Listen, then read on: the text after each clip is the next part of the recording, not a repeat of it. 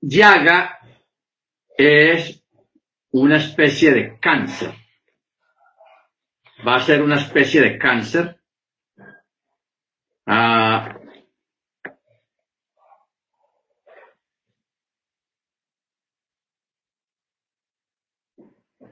va a ser una especie de cáncer y es como un cáncer en la piel. Este cáncer en la piel eh, va a ser atribuido a varios factores. Puede ser a un exceso de calor. Ustedes saben que mañana mañana martes va a salir una del sol. Va a salir una, una, una, como una estela, como un rayo de fuego. Va a salir del sol y se va a acercar mucho a la Tierra y va a afectar en algunas partes las comunicaciones, el Internet y todo eso. Pero también eso afecta a la piel, porque son, son como ramalazos erupciones volcánicas allá en el Sol y va a salir un ramalazo mañana o va a salir, no, ya salió, simplemente que por la distancia llega mañana rodear la Tierra. Entonces, todo ese tipo de situaciones, hermanos, aunando a la contaminación que hay actualmente, va a producir un cáncer. Eh,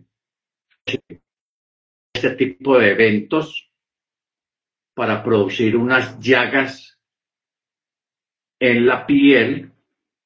Por eso dice una llaga repugnante y maligna. Esta llaga puede estar relacionada con un cáncer muy agresivo o una mezcla de cáncer y lepra. El cáncer y la lepra sobre quién van a, se va a derramar esta cuestión, sobre la gente que ya estaba marcada. Ahí ya vamos a aclarar algo. Los que logran ir al monte a esconderse, lógicamente estas plagas no lo van a tocar. O sea, los que estén escondidos en el monte. Estas plagas no lo van a tocar. Porque hay gente, creyentes, que van a lograr esconderse en, el monte. Y hay otros fuera de las ciudades que están, que hace años tienen construidos búnkers bajo la tierra y muchos de ellos pues van a poder librarse de esas, de esas plagas. Pero los que van a ser guardados de una forma sobrenatural son los creyentes, que lograron, o sea, que lograron salir a tiempo de las ciudades y esconderse en el monte, o sea, hicieron las cosas con tiempo. No es que, uy, el anticristo nos está persiguiendo y pum, salimos para el monte. No, porque una persona que salga hacia la carrera sin ninguna preparación, la va a pasar mal.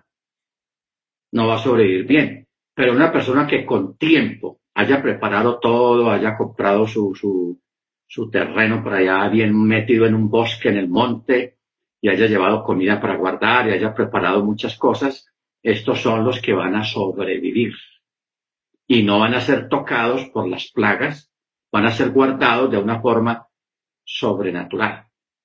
¿Ok? Entonces, esta primer copa produce cáncer maligno, desagradable. O sea, cualquier tipo de cáncer que exista o que existen hoy en día, ninguno es bueno todos son malos, todos son malignos, todos son desagradables, simplemente que hay unos más desagradables que otros. Por ejemplo, el cáncer del linfoma, eso es desagradable. El cáncer en la, en la, sangre o en los huesos, eso es terrible, terrible. El asunto es que este cáncer no va a ser de los huesos ni va a ser linfoma, sino que va a ser en la piel. Entonces va a ocurrir algún fenómeno meteorológico o relacionado con el sol o con la radiación, porque también hay que tener en cuenta la radiación. Ustedes saben que allá en Chernobyl, donde hubo un accidente nuclear, que eso queda en Ucrania, hace muchos años hubo un accidente nuclear y tuvieron que sacar a toda la gente a unos 100, creo que 100 kilómetros a la redonda, de la gente que vivía alrededor de esa planta, los tuvieron que sacar, pero la mayoría ya estaban contaminados. Y a muchos les afectó una enfermedad en la piel y nacieron muchos niños deformes y muchos animales que estaban ahí en ese, en ese perímetro también murieron y sufrieron enfermedades y nacieron animales monstruosos y deformes que todavía están allá en ese lugar. O sea, esto no es ciencia ficción. es una, la, energía atómica, los residuos atómicos, eso es una realidad que todo el mundo le tiene miedo a eso. La energía, la energía atómica es muy buena porque produce electricidad. Pero cuando haya un descuido en el manejo de esas materias, de esos elementos, eso es mortal. Mortal. ¿Eh? Muy bien. Verso 3. El segundo malaj, el segundo ángel, derramó su copa en el mar y se convirtió en sangre de muerte y murió todo ser viviente que había en el mar. Ya recuerdan que en las, en las plagas de Egipto, una de esas plagas fue convertir el agua en sangre. Entonces, esta plaga va a ser un poco diferente, no va a ser como tan igual a la de, a la de, a la de Egipto. Va a ser un poco diferente porque es un evento que se va, va a estar relacionado con las sequías.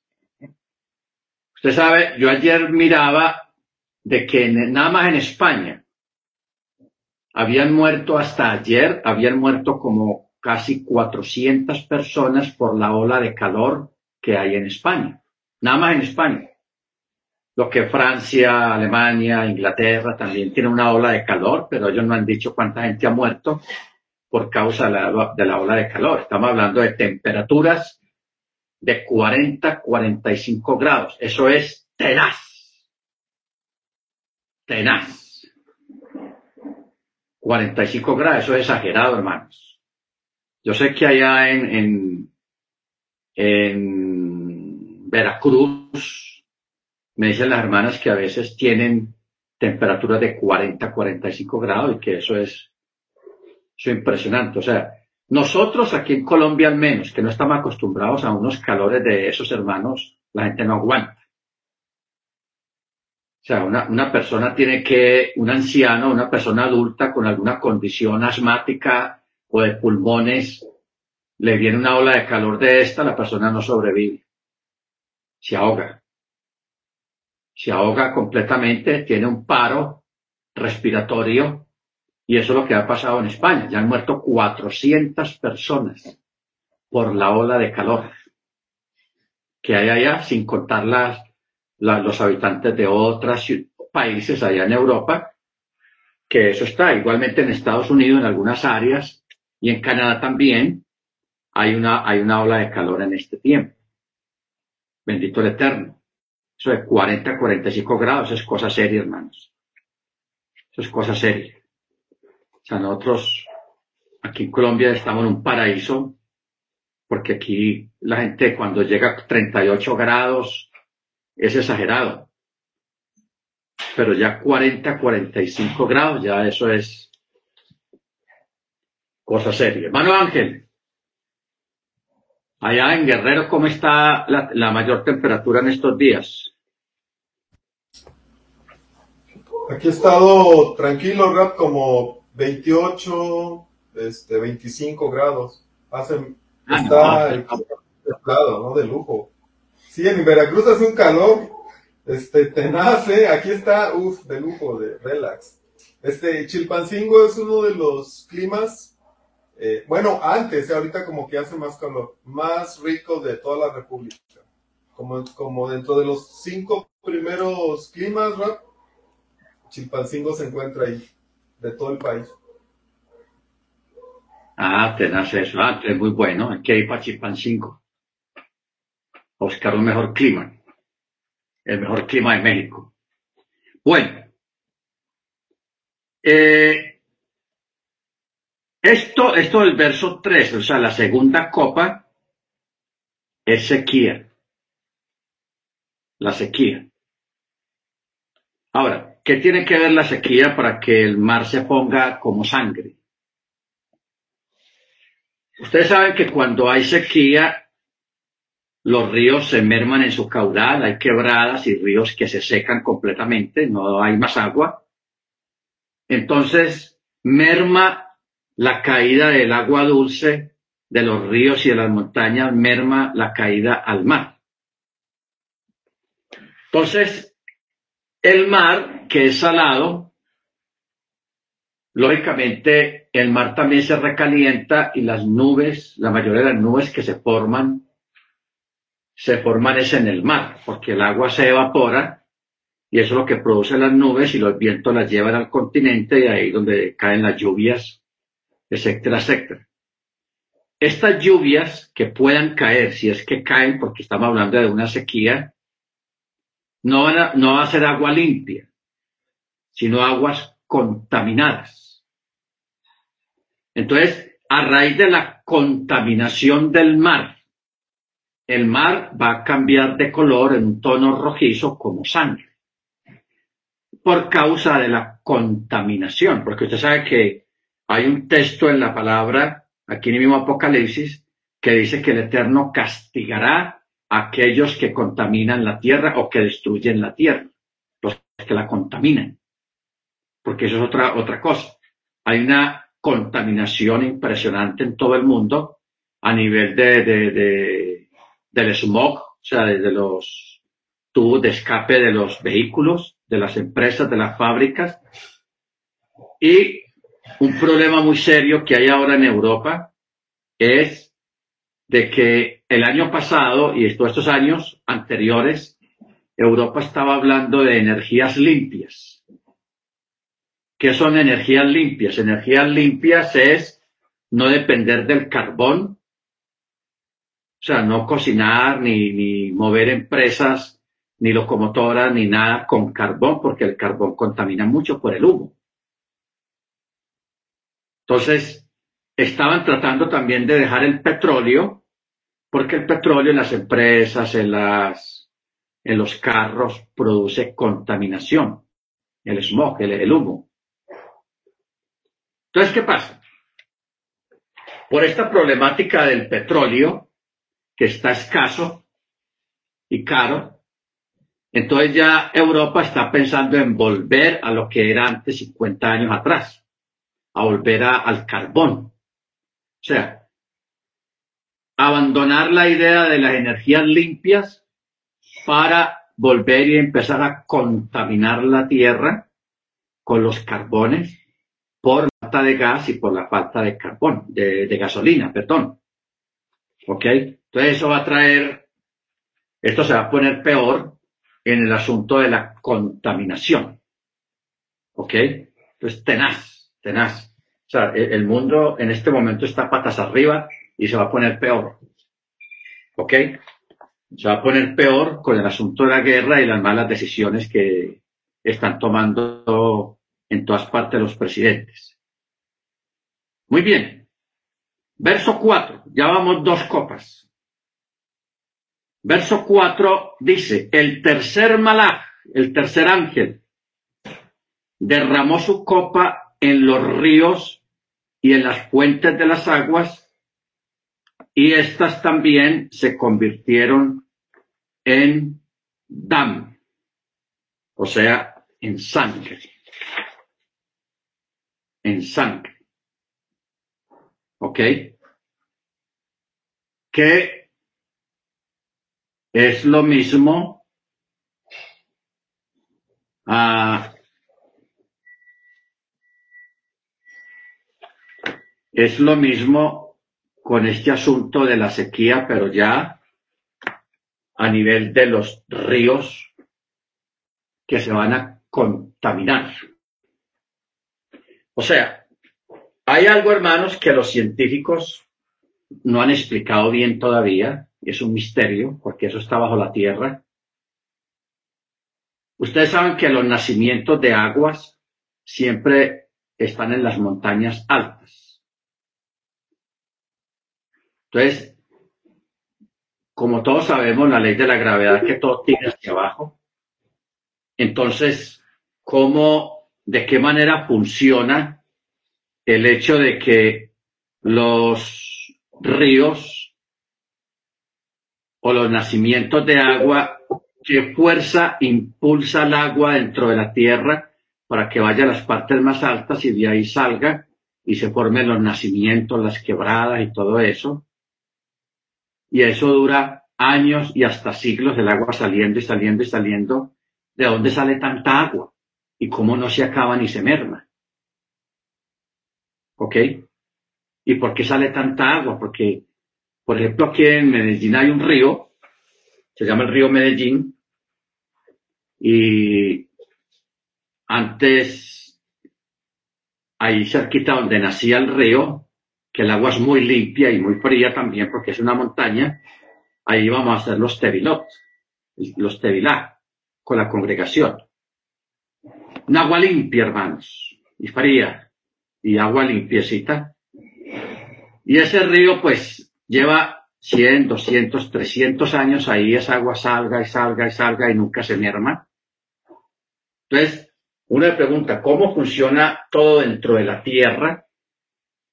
¿Y qué máquina o qué fuerza poderosa e invisible mueve todas esas masas de agua y ejerce presión para que suban a las montañas y salgan todos los días, día y noche, sin parar, sin parar, durante años y años y años. La gente se muere, sus hijos ven el mismo río, eh, esos crecen y se mueren y sus descendientes y eso van generaciones y generaciones que nacen y mueren y el río ahí, las quebradas ahí.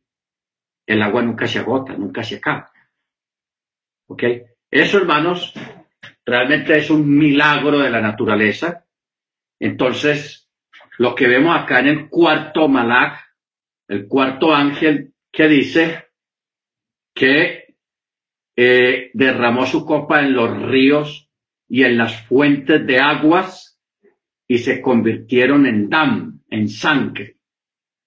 O sea, lo mismo que ocurrió en el mar a través de esta otra plaga, de esta otra copa, va a ocurrir también en los ríos. Que los ríos se van a contaminar y van a dejar de ser puros. Agua limpia, agua pura, va a, salir aguas sucias, aguas contaminadas, que no se van a poder beber, no se va a poder tomar. Por eso se habla siempre que la gente que está construyendo sus, sus, sus búnkers bajo la tierra para sobrevivir, uno de los elementos que siempre tienen ahí es agua, agua embotellada, agua guardada en botellas, en cilindros, en lo que sea, y selladas al vacío para que no entre aire ni salga aire de ahí y el agua no se dañe. Y esa es una de las grandes recomendaciones, tener reservas de aguas guardadas para eh, cualquier evento que, que, pueda haber más adelante. ¿Ok? ¿Por qué? Porque el agua se va a contaminar. Y el agua que sale de los, por los grifos por las llaves, por las tuberías, y en las mismas quebradas, esa agua se va a contaminar, va a ser como las aguas de Mara, las aguas amargas. Allá en el, libro de Éxodo, que llama las aguas de Mara, o sea, la palabra Mara quiere decir amargura o amarga. ¿Ok? Entonces se vuelvan amargas, se vuelvan malas y la gente no la pueda beber, es caso de morir si las llegan a tomar o enfermarse bien gravemente de un asunto de, estomacal y morir. Bendito el Eterno. Entonces, aquí tenemos cuatro plagas. Cáncer en la piel, eh, el, el mar, que el agua se daña, por la contaminación. Y luego, el tercero, perdón, el tercero, la, en los ríos, también agua contaminada en los ríos. Son tres. Tres. Luego en el verso 5 dice, y oí al malach celestial de los cielos que decía, Santo eres tú, oh Yahweh, el que eres, el que era y el que serás, porque has juzgado bien. Pues ellos derramaron la sangre. Ok. Mire usted aquí la, la, la ley del Eterno, ojo por ojo, diente por diente, sangre por sangre. Porque aquí está hablando en el verso 6, hablando de los mártires y dice, pues ellos derramaron el dam de los santos, israelitas y los profetas, y tú les has dado a beber sangre porque se lo merece.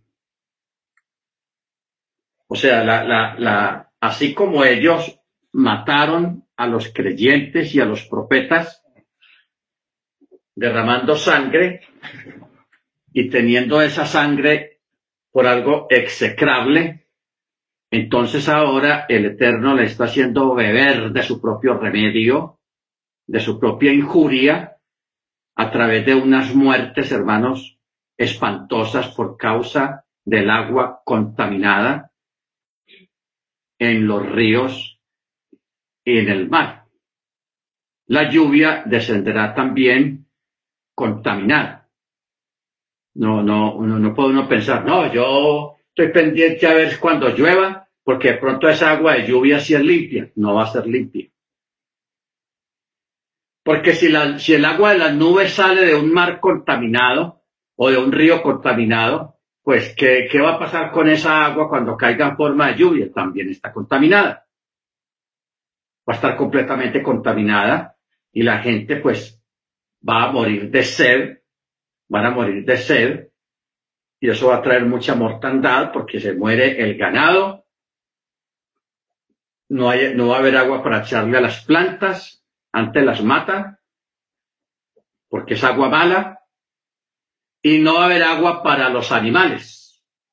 Entonces, los efectos de, estas dos plagas es hambre y escasez completamente de comida, porque lógicamente pues todo se va a secar, no va a haber agua para nada, y el agua contaminada lo que hace más bien es dañar las cosechas, dañar las plantas, dañar los árboles, entonces no va a servir nada.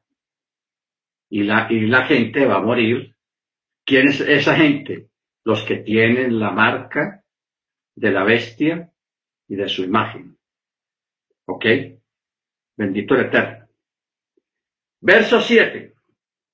Y oí otro del altar, o sea, otro ángel, que decía, ciertamente, maestro Yahweh, el Shaddai, tus mandamientos son verdaderos y santos. Ojo con esta palabra. Tus mandamientos son verdaderos y santos. Aquí viene el cuarto. El cuarto malach derramó su copa sobre el sol y le fue dado poder para quemar a los hombres con fuego. Y los hombres fueron quemados con el intenso calor y blasfemaron el nombre de Yahweh, que tiene poder sobre estas plagas, y no hicieron techuá para darle la gloria. No hicieron techuá para darle la gloria. O sea, nunca se convirtieron, ni creyeron al mensaje del Mesías, ni obedecieron Torah ni mandamiento. ¿Ok? Todas estas plagas para la gente, hermanos, que nunca quiso guardar mandamiento. Sea religioso o no sea religioso de lo que sea, crean lo que crea, pero la clave aquí es Torah y el Mesías. ¿Ok? Torah y el Mesías. Baruch Hashem. Bendito su nombre. Hablaba hace un momento, hermano, acerca de ese fenómeno que va a haber mañana, de una espiral, llamémoslo una espiral que va a salir del sol, que ya salió, como un rabalazo muy intenso y muy fuerte que se va a acercar a la Tierra o va a pasar por acá por la Tierra, una, una especie de viento magnético que va a afectar a las comunicaciones en algunas partes de la Tierra donde no den los, estos cosas magnéticos, estos vientos magnéticos que van a salir del Sol o que ya salieron, simplemente que están en camino, pero van a llegar mañana. Entonces, hablando de esta, de esta cuarta copa, se está hablando de un gran calor que posiblemente la capa de ozono que protege la Tierra ah, va a ser debilitada para que los rayos de sol entren sin esa protección del, del, del del B1 creo que se llama, lo que protege la Tierra. Entonces, los rayos gamma del Sol van a entrar completamente sobre la Tierra y va a producir un gran calor y va a enfermar a todo el mundo también con los rayos gamma que va a caer sobre la piel de la gente, pero la, la, la profecía, el texto hace énfasis en un gran calor. Ya no estamos hablando de 45, 50 grados, de sino de unos 60, 70 grados de temperatura que va a haber sobre la Tierra y eso lógicamente pues va a producir una mortandad. Si hoy en día en España están muriendo, han muerto 400 personas por la ola de calor, estamos hablando de 45 grados. Dígame, hermanos, a nivel global, una temperatura de 60, 70 grados, eso es mortal. Mortal. La gente va a querer vivir en el agua. Pero como el agua va a estar contaminada, no van a tener escapatoria. ¿Ok? No van a tener escapatoria. Por eso dice, y le fue dado poder para quemar a los hombres con fuego y los hombres fueron quemados con el intenso calor y a causa de esto blasfemaron el nombre de Yahweh que tiene poder sobre estas plagas y porque no habían hecho previamente techubá, o sea, no se habían convertido, no habían hecho techubá, o sea, retorno. Entonces, por su rebeldía, por su rebelión, les va a tocar pasar por todos estos procesos. Pero mire que la gente aquí no se está arrepintiendo. En vez de decir, Señor, tenga misericordia de nosotros, no, dicen que blasfemaron el nombre de Yahweh. O sea, se levantaron en contra de él de una forma abierta, tenaz. Baruch Entonces,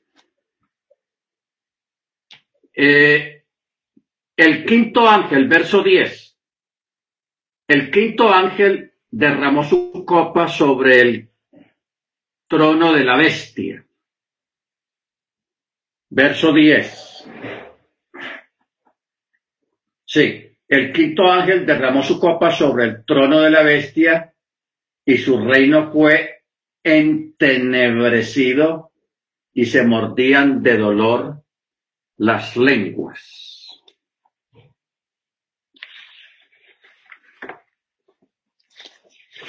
tenaz.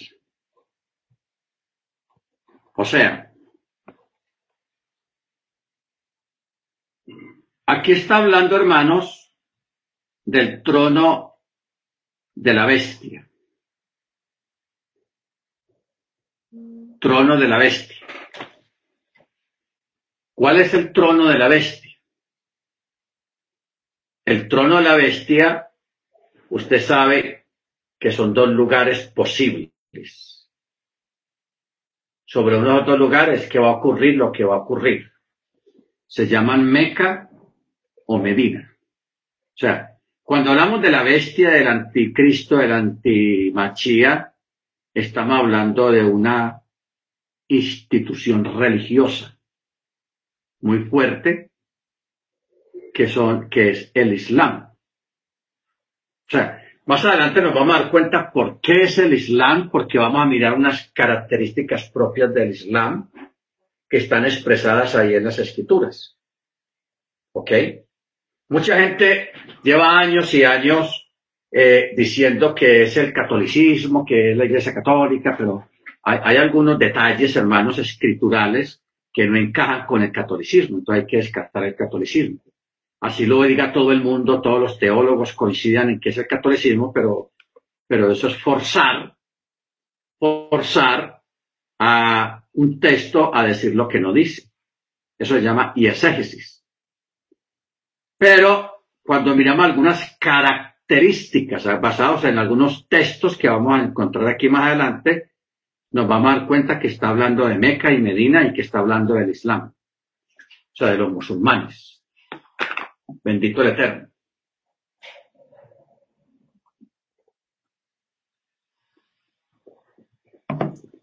Porque yo pregunto, los que más o menos se informan de lo que está pasando en el mundo actualmente por lo de la guerra, ¿cuál es el tema central de la guerra? Tres cosas como dijimos ahora. El gas, petróleo y el dinero. O sea, la inflación. Gas, petróleo y dinero. Pero el mayor de ellos es petróleo. Petróleo. Hablamos hace dos o tres semanas de que en Estados Unidos el petróleo está carísimo. Está carísimo. Vamos a pedir el favor a la hermana Senia. Mañana, hermana Senia, esté con su celular, cuando vaya para su trabajo, le toma una foto a los precios de la gasolina, en una gasolinera, donde pone los precios. Super, plus, regular. Así se llama ya, super, plus y regular. Le toma una foto para que vamos a, ver cómo están los precios allá en Manhattan. Y ya tiene una tarea para mañana. Amén, More, así lo haré. Él nos la pone en el grupo para que la miremos todos y veamos que la cosa no es un chiste el asunto del petróleo. O sea, hay países que en este momento están problemados con el asunto del petróleo. Estados Unidos, Canadá, Inglaterra, o sea, Gran Bretaña, Francia, España, Alemania. Eh, hay un país, Sri Lanka, que ya el pueblo se, se sublevó y sacaron al presidente por este problema. Lo sacaron. Entonces, próximamente, en estas próximas semanas, vamos a ver muchas sublevaciones en los pueblos, en las naciones. El pueblo protestando en contra de la carestía, del hambre, en contra de, de la situación que está pasando por causa de la inflación y todo relacionado con el petróleo. Para por el asunto del petróleo y del gas y de la inflación que tiene que ver con el dinero. La hermana pone Isaías 300, más bien Isaías 30. Isaías 30,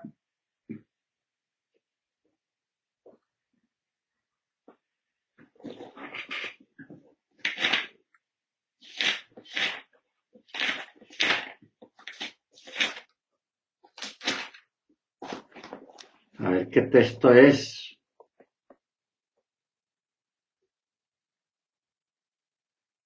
Ah.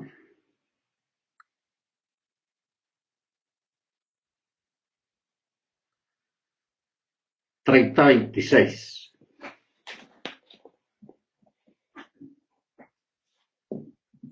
Dice, la luz de la cándida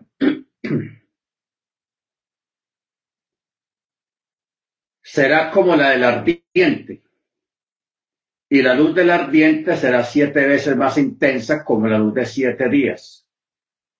Cuando Yahweh ponga vendas a la fractura de su pueblo y cure la llaga que él le causó. Amén. Está interesante. La luz de la cándida.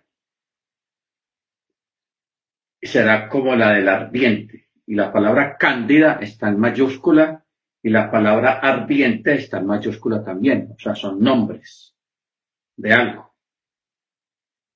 ¿Ok? Bendito el Eterno. Ah,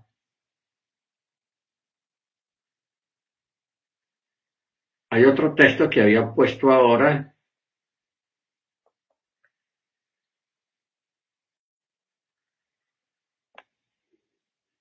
Éxodo 9:8.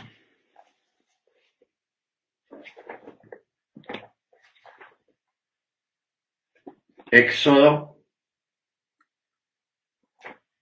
9:8 dice, entonces Yahweh dijo a Moche y a Aarón, toma unos puñados de ceniza del horno y esparza la moche hacia los cielos en presencia de Faraón, y se convertirá en polvo sobre toda la tierra de Egipto, el cual producirá forúnculos que reventarán en úlceras en hombres y bestias por toda la tierra de Egipto. Esta es la, la, la, la plaga de las úlceras, tenaz, una especie de cáncer Simplemente que a una gran cantidad de enfermedades, todas diferentes entre sí, se les llama cáncer, porque vienen de adentro hacia afuera, no de afuera hacia adentro. Ok, cuidado con eso. Muy bien. Sigamos. Verso 12. El sexto ángel celestial derramó su copa sobre el gran río Éufrates, y sus aguas se secaron para que fuera preparado el camino para los Melejim del oriente, para que fuera preparado el camino en los reyes que vienen del oriente. 16, 12. Vamos a mirar a Éxodo, no, Isaías 11, 15. Isaías 11, 15, 16 dice, y secará la lengua del mar de Egipto con el poder de su aliento alzará su mano contra el río, y lo partirán siete cauces que se pasarán en sandalias, y habrá calzada para el remanente de su pueblo que quede en Asiria, como lo tuvo Israel cuando subió de la tierra de Egipto. Bueno, este es otra, otro evento. Otro evento, vamos a mirarlo aquí, eh, sobre el río Éufrates. Ustedes saben, hermanos, que el río Éufrates, que por ahí en esos lugares fue donde se crió Abraham, cerca del Éufrates, es uno de los ríos más largos del mundo y es uno de los ríos más caudalosos del mundo, es grandísimo. Este río incluso pasa por Bagdad, o sea, por Irak o por Babilonia, lo que antes se llamaba Babilonia. Este río antes pasaba por ahí o pasa por ahí todavía. El río Éufrates. Es un río gigantesco, hermanos. Parece un mar, porque casi no se ve la otra orilla por lo grande que es el río. Este río divide lo que es el sur del norte.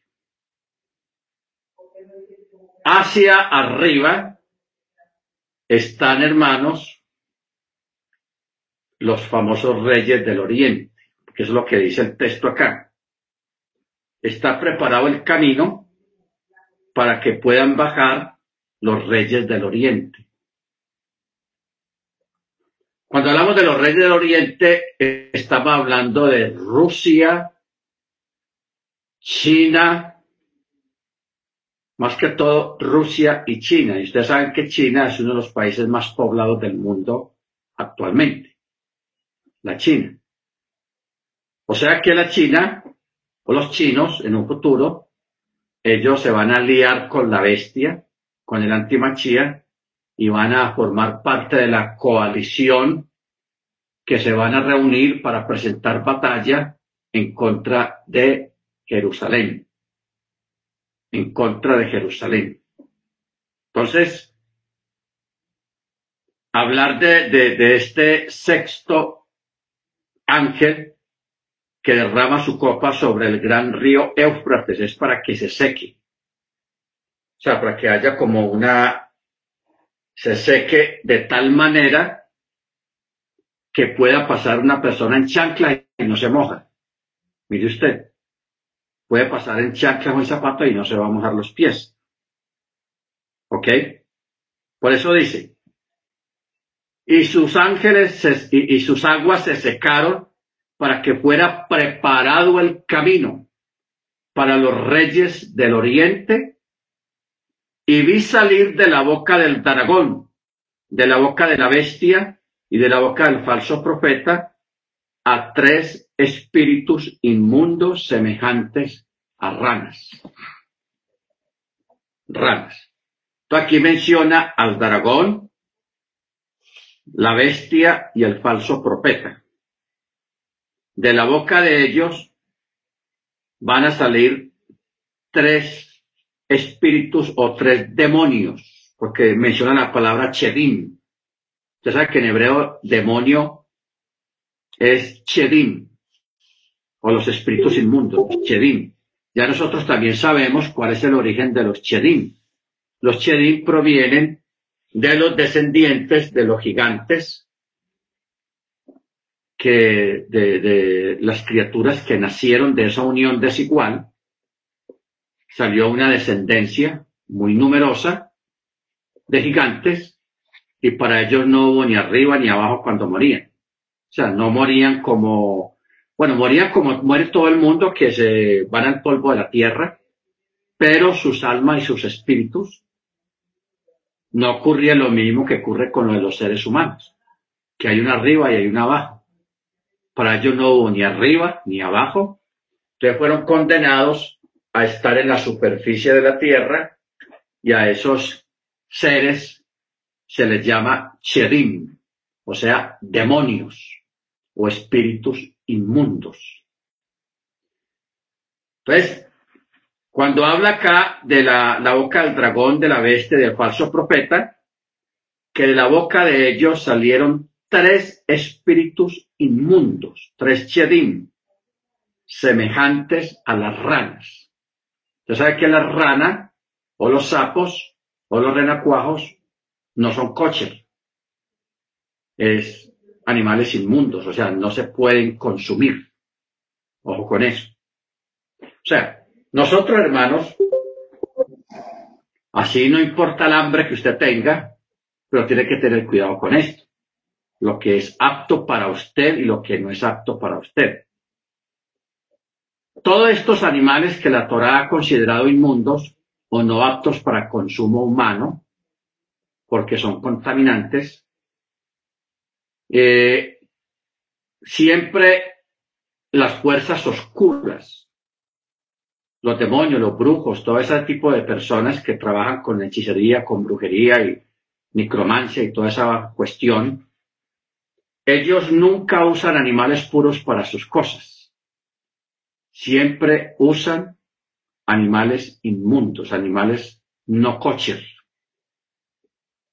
Los usan porque por el solo hecho de ser no coches esos animales son muy aptos para ese tipo de trabajos que ellos realizan en las tinieblas brujería y santería y el vudú y toda esa cuestión. Por eso es muy importante que nosotros, hermanos, tener cuidado de no consumir ese tipo de cosas porque esas criaturas, esos animales, están, son guarida de demonios porque por eso los mismos brujos, los mismos hechiceros, santeros utilizan estos animales porque son ampliamente usados por su condición de animales impuros. ¿Ok? Por su condición de animales impuros. Y si nosotros, que somos templo del Ruach HaKodesh, hermanos, tenemos que evitar a toda costa, como sea, evitar comer este tipo de carne de esos animales para no ser contaminados, no solamente físicamente, sino espiritualmente también. ¿Ok? Para no ser contaminados espiritualmente y físicamente. Por la carga que contienen este tipo de animales. Una carga nada buena. Nada buena. ¿Ok? Valga la redundancia. No, que en el restaurante solamente hay sopa de camarones o de, o de bagre. Ah, no. Tome agua. Pero no, no, no por hambre y por necesidad, ni tampoco se pegue el texto que dice que la oración del justo santifica los alimentos. Eso es puro cuento. Eso no funciona así y eso es una mala interpretación del texto.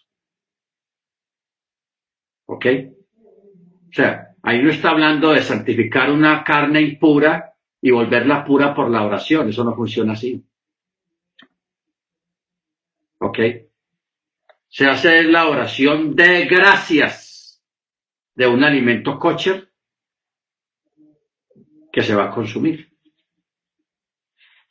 ¿Ok? ¿Alguien quiere preguntar algo o aportar algo acerca de todo como vamos hasta este momento? Bien pueda. Hable. Prenda su micrófono. Hermano, buenas noches. Yo pregunto, si, si por ejemplo uno que la, la carne de pollo uno la puede consumir sacándole la sangre, ¿cierto? Entonces, y, o comer carne de, de res sacándole la sangre. Entonces uno no puede orarle a ese tipo de carne. Cuando uno le va a sacar la sangre, hacerle la oración. Ok, cuando hablamos de comida kosher, o kosher no, comida apta, pero que no fue sacrificado a nivel kosher,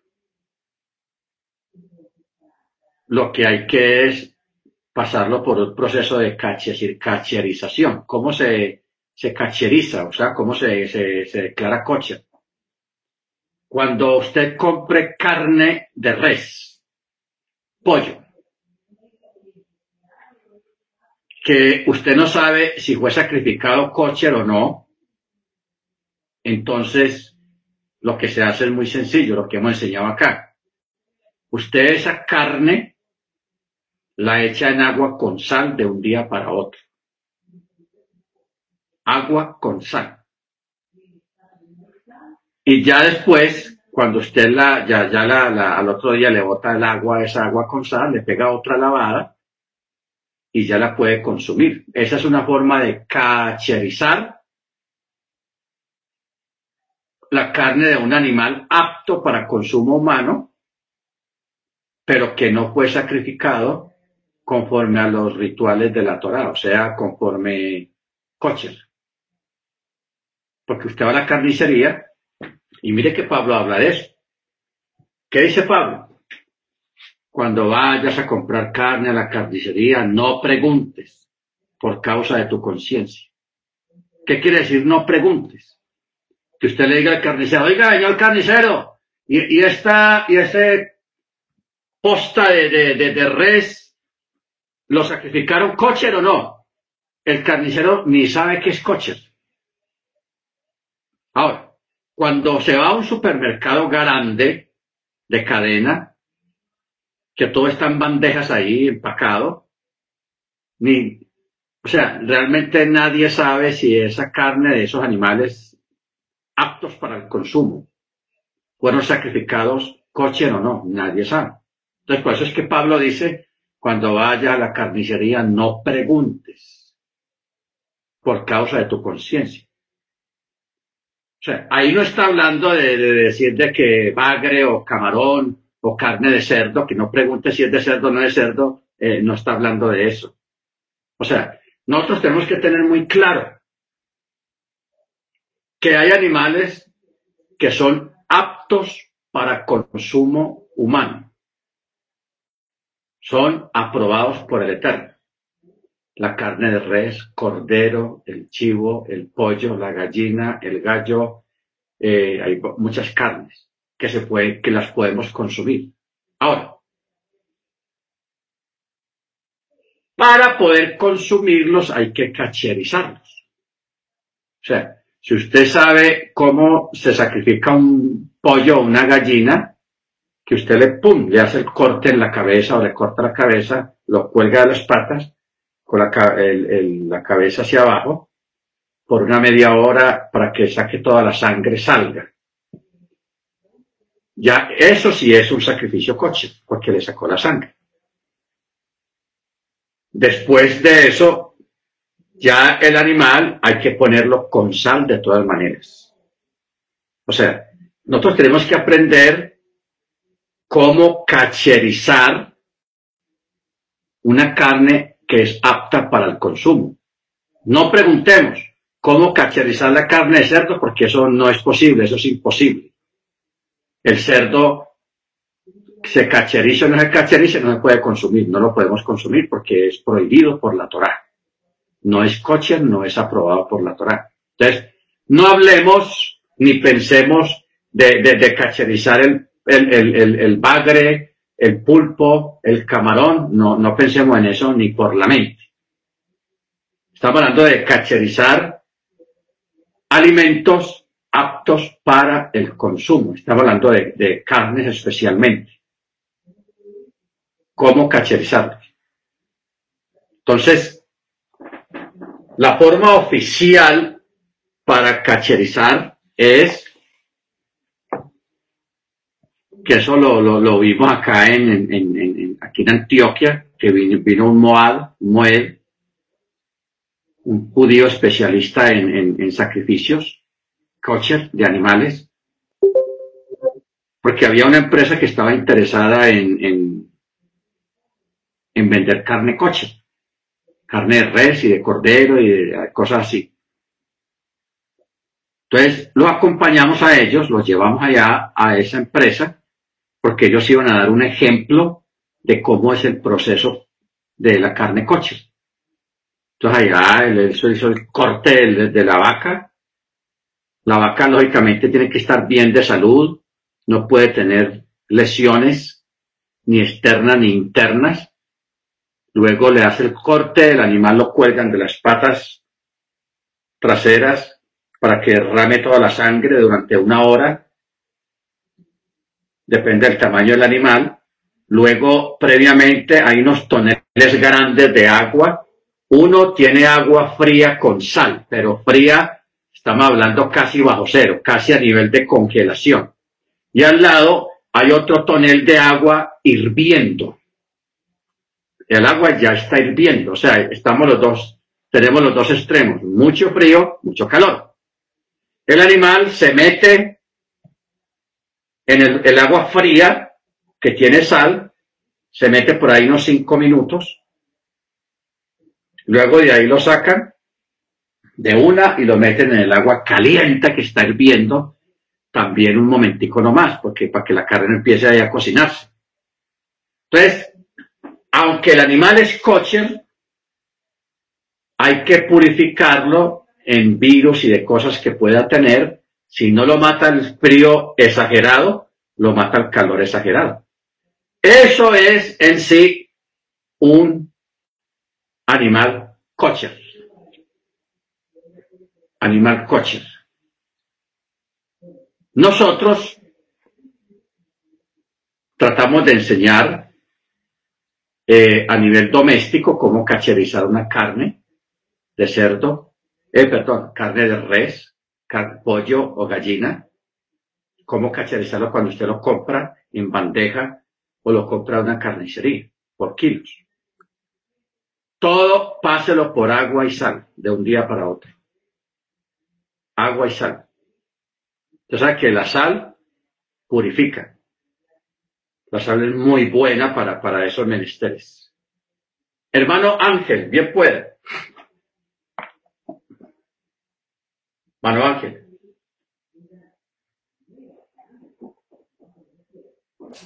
Gracias, Rap. Gracias. Buenas noches. Este, bueno, a mí me quedó una duda, Rap, creo que no, no recuerdo si en otra ocasión ya lo dijo. Hablaba de los que habían pasado la gran tribulación, los creyentes, después de ya culminando los siete años, eh, los que se fueron a las montañas, hablaba un poquito hace rato de eso. Eh, bueno, ya no entendí en esa parte. Se supone que ya entrando el reinado milenial, estas personas se supone que una, no adoraron al falso profeta, no adoraron la imagen y no se pusieron la marca. Tres cosas. Entonces, eso podríamos decir que para ese tiempo se va a añadir a la Torah, va a formar parte de la Torah, ¿no? Porque los que hagan eso van a caer en transgresión y van a perder la salvación. Entonces, este, esa era mi duda, los que pasen, los que logren sobrevivir después de estas plagas, perdón, tan tenaces y, fuertes, de verdad que va a ser milagro, ¿eh? como usted dijo, el remanente. El 10%, no el diezmo de la población, los que se salven por gracia, eh, ellos van a llegar con vida, van a pasar al milenio, pero mi duda es si ellos van a ser transformados o porque ellos no, no son de los que van a resucitar eh, por el testimonio de Yeshua Hamashiach o que no hayan sido este, lo que vimos ¿no? en la primera resurrección, que son aquellos que hayan muerto violentamente por la fe en Yeshua Hamashiach. Entonces ellos pues pasaron esa tribulación tan, tan tenaz, la gran tribulación, entonces este, tengo esa duda, Rap, ¿qué va a pasar? como si van a ser transformados ellos o ellos si van a, van a pasar así con un cuerpo normal físico como el que tenemos o serán transformados. Ok, está interesante la pregunta. Yo hablaba ahora de que vamos por dos partes. La primera parte es la gente no creyente, pero que tiene mentalidad apocalíptica pero una mentalidad apocalíptica de una guerra nuclear, porque es que hay dos tipos de personajes apocalípticos que hay en este tiempo. Unos como nosotros, que creemos que va a haber un tiempo apocalíptico de la gran tribulación y todo lo que estamos hablando que va a ocurrir, pero todo basado en la escritura, a través de las plagas que la población va a ser diezmada en todo el mundo. Hay otros no creyentes en Torah que ellos tienen búnkers, tienen escondites bajo la tierra, en cuevas bajo la tierra, pues ellos han construido eso en prevención, no de que aparezca el anticristo o para ser librados de las plagas del Eterno, sino porque ellos temen o creen que va a venir una tercera o una cuarta guerra mundial y que esta guerra va a ser de carácter nuclear. O sea, todos van a ser borrados aquí, porque si hoy en día, si en este momento explotaran, hicieran explotar unas 10, 15, 20 bombas atómicas al mismo tiempo, como dice el, como dice el dicho, te vi, chao, ahí no, nos vamos todos. Porque al explotar 15, 20 bombas atómicas al mismo tiempo, eso va a contaminar y a oscurecer la atmósfera y la va a contaminar completamente la gente va a morir ahogada por respiratorios, por el, por la contaminación, por la radiación que va a emanar de todas estas bombas atómicas. Estamos hablando nada más de 10, 15 bombas. Usted sabe que Israel tiene como 200, Estados Unidos tiene como 400 bombas atómicas, Rusia tiene como 500, en fin. Hay muchos países actualmente que tienen cientos de bombas atómicas, que eso es un holocausto nuclear si todas las llegan a utilizar. Pero esta es la otra gente, que ellos piensan que el mundo se va a acabar es por la acción de las bombas atómicas. Entonces, por eso están preparando los búnkers. Pero ¿qué ocurre? Vamos a, preguntarnos algo respecto a esto. Estas personas no saben nada del anticristo, ni están prevenidos en contra de él. Estas personas se van a dejar marcar. Aunque tengan sus refugios subterráneos, ellos se van a comer el cuento del anticristo y se van a marcar. O sea, de igual manera, aunque tengan sus búnkers, ellos van a morir en la gran tribulación. ¿Por qué? Porque no hay gente de Torah y porque ellos, sobre ellos, ellos van a estar expuestos de una forma sobrenatural a las plagas que se derramen sobre la tierra. Los únicos que van a ser protegidos en forma sobrenatural son los creyentes. Los que lograron esconderse o los, que, los creyentes que tienen un refugio subterráneo, también los que lo pudieron hacer, se escondieron y guardaron agua para tres años y medio o cuatro años, comida y agua para cuatro años y medio, sobrevivir todo el proceso de la gran tribulación. Cuando termine la gran tribulación, el Ruach, el Espíritu, los va a sacar, los va a sacar, hacer salir de esos lugares y van a sufrir una, llamemos una transformación mental y física para entrar ya al milenio. Para entrar al milenio. Pero va, a haber un cambio, va a haber un cambio. O sea, entrar un creyente, así está en Torah, entrar al milenio con las mañas que tenemos todos como creyentes, ah, de no, no, no es viable, porque entrar al milenio con, con mañas y con cosas, con recovecos y con eh, caracteres y comportamientos no buenos, eh, eh, el Eterno quita todo eso. Es que el milenio es algo muy diferente, una vida muy diferente, una forma de pensar muy diferente, una forma de actuar muy diferente. Entonces, el Eterno cambia las mentes. Él sabe hacerlo y Él lo ha hecho y eso no va a ser algo complicado para el Eterno cambiar la mente de los creyentes que logren entrar vivos o sobrevivan la gran tribulación, porque hay gente que va a sobrevivir, creyentes, no impíos, creyentes. Entonces, que van a ser muchos. Lo que pasa es que e, esos temas, hermanos, no es para uno irlos hablando de que si alguno de ustedes, el Eterno lo vendió con un dinero, o usted tiene una herencia por allá, una finca por allá alejada en el monte, y usted dice, ah, no, esto es lo mismo, me voy para allá. Esto no es como para ustedes a todo el mundo ni a nadie. Eso es privado y eso es para usted nomás.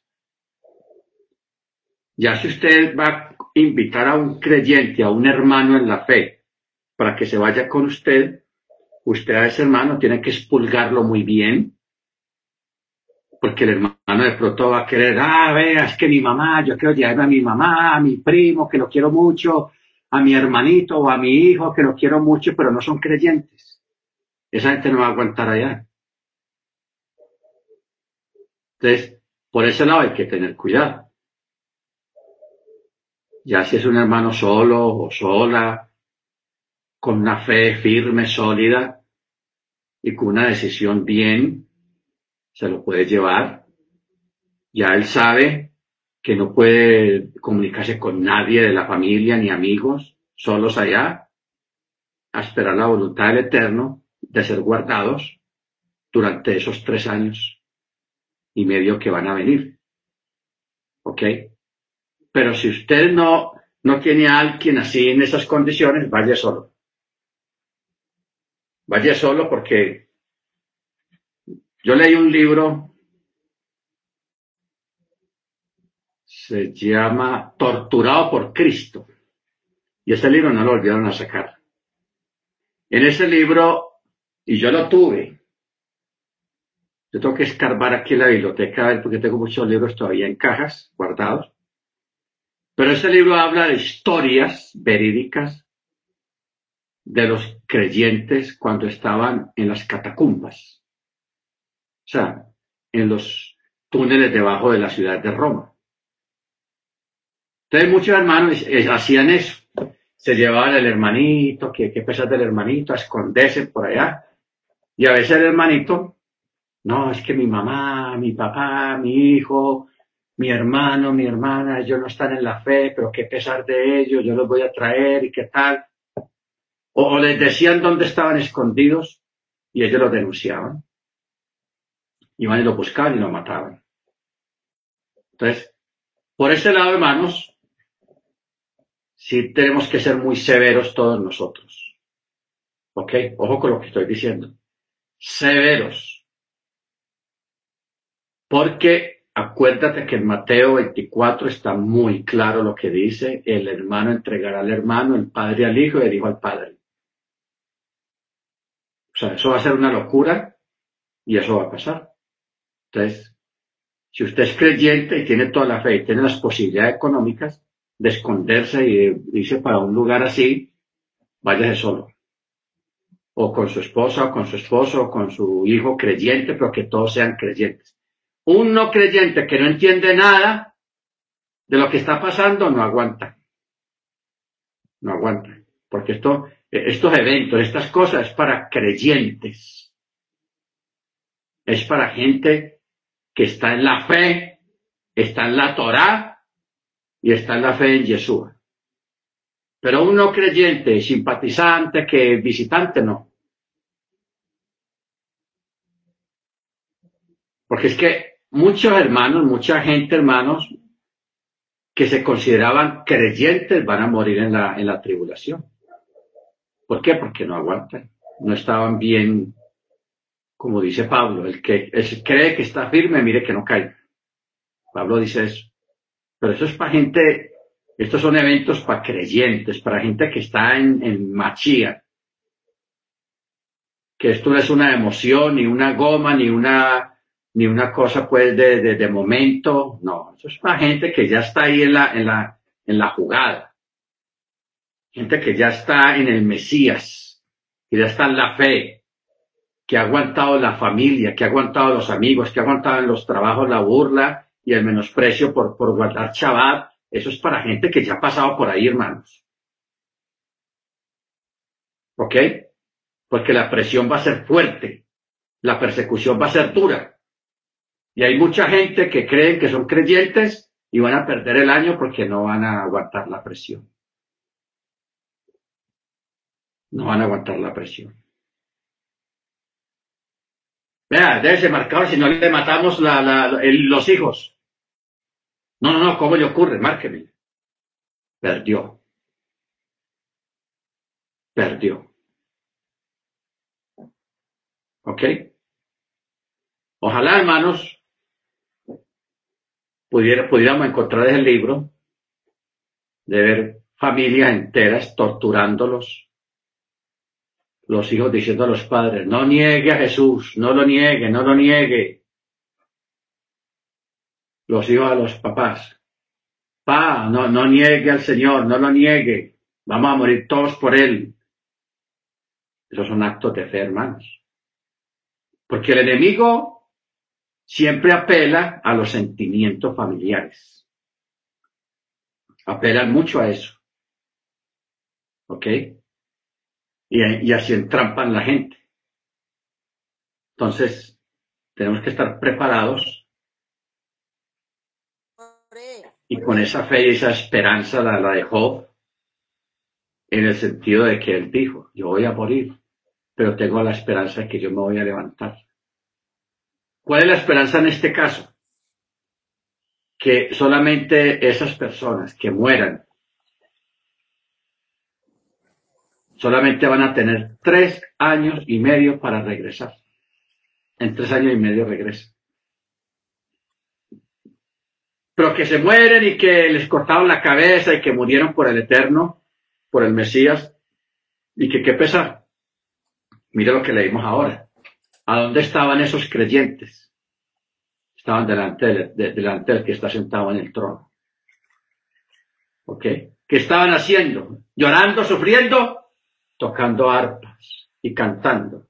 Grandes y maravillosas son tus obras. ¿Se da cuenta? O sea, morir en Machía es una victoria muy grande. Pero hay que vivir y pasar ese momento. Pasar ese momento. ¿Ok? Baruch Para Beatriz. Shalom, More. Tengo dos preguntitas. Dos preguntas. dos preguntitas. Muy sencillo, así como usted dice. La primera, no he entendido todavía lo que dijo el hermano Ángel. Le vuelvo a repetir la pregunta. Los creyentes en Mashiach que pasaron la gran tribulación y llegaron al milenio, ¿serán transformados o no? Yo lo acabo de decir. en el milenio. Sí. Hace un momento acabo de decir que el Eterno va a cambiar las mentes. Los que sobrevivan se escondieron y sobrevivieron el- el- el- el- la gran tribulación y van a entrar al milenio. El Eterno los va a cambiar. Les va, les va a transformar la mente, el carácter y parte de sus cuerpos. Y la mejor transformación va a ser la mental, la transformación mental por cuanto van a tener la Torah en forma automática en la mente, en la conciencia. Pero sí va a haber una transformación. Sí. Amén. La segunda. Y la, la segunda pregunta, con respecto a la marca, me gustaría saber, no sé si la pregunta es así un poco bastante rara, pero esa, esa marca que usted dice está relacionada también con la vaca de uno, o esa es la marca. Eso me inquieta mucho. No, la, la vaca de uno no es la marca, pero sí fue una, una preparación, como un ensayo. Un ensayo. Por ejemplo, creo que hoy o ayer en Bogotá cerraron varias avenidas porque estaban haciendo un ensayo los soldados, los militares de los batallones para el desfile de- del miércoles 20 de julio, que va a haber un desfile militar. Ellos estaban ensayando, creo que fue ayer o hoy, entonces cerraron varias avenidas para el tráfico para que ellos pudieran hacer los ensayos y pam, pam, pam, pam. Bueno, entonces, esto de la vacuna que fue global y que hubo presión para que la gente se la pusiera, fue un ensayo que le salió hasta bien porque la mayoría de la gente se vacunó. Se dio a la presión. Ya hoy en día, mire que ya casi no hablan de eso de la vacuna ni nada, y, y- pero sí hablan de que el 80% de la población ya está vacunada, etcétera, etcétera, porque no todos se vacunaron tampoco. En todas partes, en todo el mundo, no todo el mundo se vacunó. Por eso dicen 80, 85 y hasta 90%. O sea que ese ensayo sí les dio resultado, porque la mayoría de la gente sí se puso la vaca de uno. Entonces, por eso, pero eso no es la marca.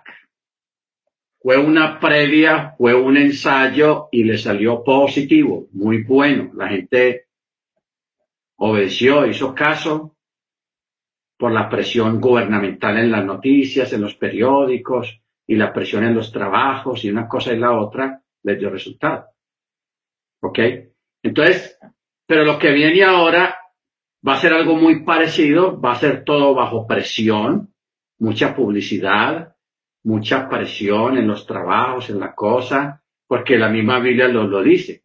Nadie podrá comprar ni vender, o sea, ir a la tienda, si no tiene la marca. ¿Ok? Si no está marcado. Ni comprar ni vender, o sea, no participar de ningún tipo de negocio, ni de compra ni de venta. Y eso es lo que viene. Entonces, cuando veamos otra, otro evento con esa presión, puede ser para una vacuna o para lidiar con una, con una marca o con un nuevo, que saquen el cuento, por ejemplo, de un nuevo pasaporte, de una nueva cédula de ciudadanía, en reconocimiento a un personaje muy ilustre, muy importante, que va a aparecer en el mundo, ahí abramos los ojos, pilas y decimos, no, esta vez sí no. Yo no quiero esa, esa ID, yo no quiero ese documento, yo no quiero nada que ver con eso, etcétera, etcétera, porque va a ser un personaje que no va a ser religioso, porque mire que en este caso de la vaca de uno, habían pastores en iglesias cristianas, el mismo catolicismo, jerarcas católicos, y en el mismo judaísmo instando a su gente a que se ponga la vaca de uno. ¿Ok? Entonces, si eso pasó en el mismo judaísmo y en la misma raíz hebreas, que muchos con esto la vaca de una quedaron callados, solamente dijeron a la gente para no comprometerse, no, cada vez que quiere lo quiere hacer que lo haga, cosa a nivel de conciencia. No, uno tiene que ser sí o no, como dice la escritura, no un tibio, porque los tibios el Señor los vomitará de su boca. Un sí o un no, eso es lo que, lo que hay. Entonces, cuando venga eso de la marca de la antimachía, yo sé que nosotros, hermanos, con lo que hemos aprendido, lo vamos a distinguir. Lo vamos a distinguir y ahí sí vamos a decir sí o no, de una. A tomar la decisión de una y estar dispuestos a todo por no meternos eso, por no marcarnos, hermanos, porque mire lo, lo que dice este capítulo 16, que todas estas plagas que cayeron, las copas de la ira, van a caer sobre las personas que tenían la marca. ¿Ok? Ojo con eso. Y eso, la persona que se ponga eso, no hay reversa, no hay vuelta atrás. No hay vuelta atrás. ¿Ok? Ni hay excusa tampoco. El Eterno no va a dar por inocente al que es culpable, por no defender su fe y por no retener su esperanza. Amén. Bueno, hermano, vamos a parar acá. Eh, estamos en eh, en el verso 13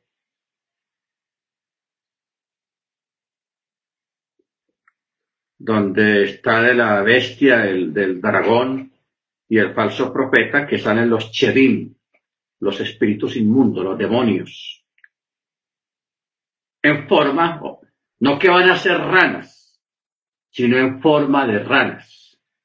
O sea, no esperemos, o la gente no espere ver ranas de verdad literales, no. Van a tener como forma de ranas. ¿Cuál es la forma de la rana o la característica de las ranas? Que saltan. Como saltan las pulgas. Que las pulgas saltan. ¿Ve? Va a ser un virus o una, un animal, una, algo que va a tener las características de la rana, especialmente en el salto. Amén. Bendito el Eterno. Muy bien, hermano. Vamos a parar acá. Vamos a, a pedirle al hermano Ángel para que nos dirija la oración. Bien pueda, hermano Ángel.